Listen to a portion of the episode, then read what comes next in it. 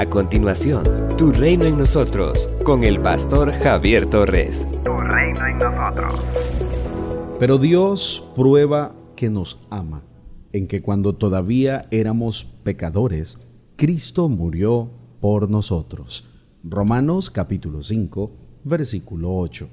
Allí el apóstol Pablo aborda el tema de nuestra reconciliación con Dios, lo cual nuestro Señor Jesús hizo posible a través de su sacrificio expiatorio en la cruz. El apóstol inicia afirmando que, puesto que Dios ya nos ha hecho justos, gracias a la fe, tenemos paz con Él, por medio de nuestro Señor Jesucristo. Amados, ser declarados justos no significa que Dios manifiesta que somos inocentes. La justificación es el acto por el cual nos vuelve a la amistad con Él a través de su Hijo y nos libera de los poderes del mal. Una vez declarados justos, somos liberados de la condenación eterna debida al pecado. Es Jesús quien pagó por nuestros pecados, y en Él nuestro amado Padre nos declara justos. Remueve la barrera de separación entre Él y nosotros y nos acoge como sus hijos.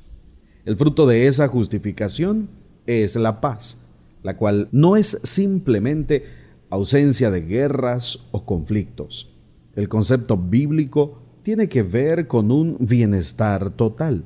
Al ser reconciliados con Dios, por medio del sacrificio de Cristo en la cruz, entramos a gozar de plena y confiada relación con Él. Ya no tenemos temor de su presencia, sino que nos deleitamos en esta relación maravillosa que nos garantiza nuestra filiación como hijos suyos. Ahora en Cristo, esa ruptura de relación que se dio entre el ser humano y Dios debido a la desobediencia de nuestros primeros padres en el Edén es restaurada. Sin embargo, el apóstol Pablo es muy sincero al afirmar que esta paz que ahora gozamos con Dios no nos exonera de tribulaciones. También nuestro Señor Jesús le dijo a sus discípulos que tendrían aflicciones, pero al mismo tiempo les aseguró que Él había vencido al mundo. San Juan capítulo 16 versículo 33. En medio de nuestras dificultades y nuestras debilidades, se manifiesta plenamente el poder de Dios. En su segunda carta a los Corintios, el apóstol Pablo menciona que debido a un aguijón que se le clavó en el cuerpo, clamó tres veces a Dios para que lo liberara, pero el Señor le contestó, con mi gracia tienes más que suficiente, porque mi poder se perfecciona en la debilidad.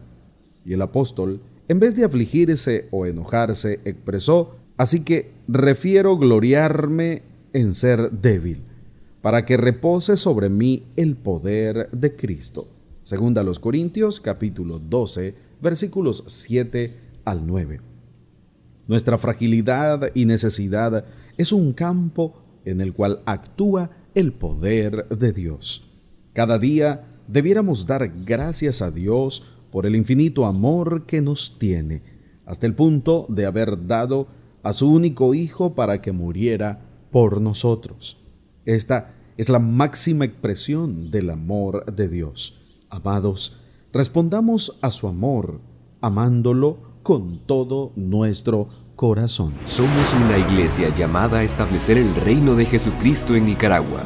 Nuestra misión, predicar las buenas nuevas de salvación a toda persona, evangelizando, discipulando y enviando para que sirva en el reino de Jesucristo.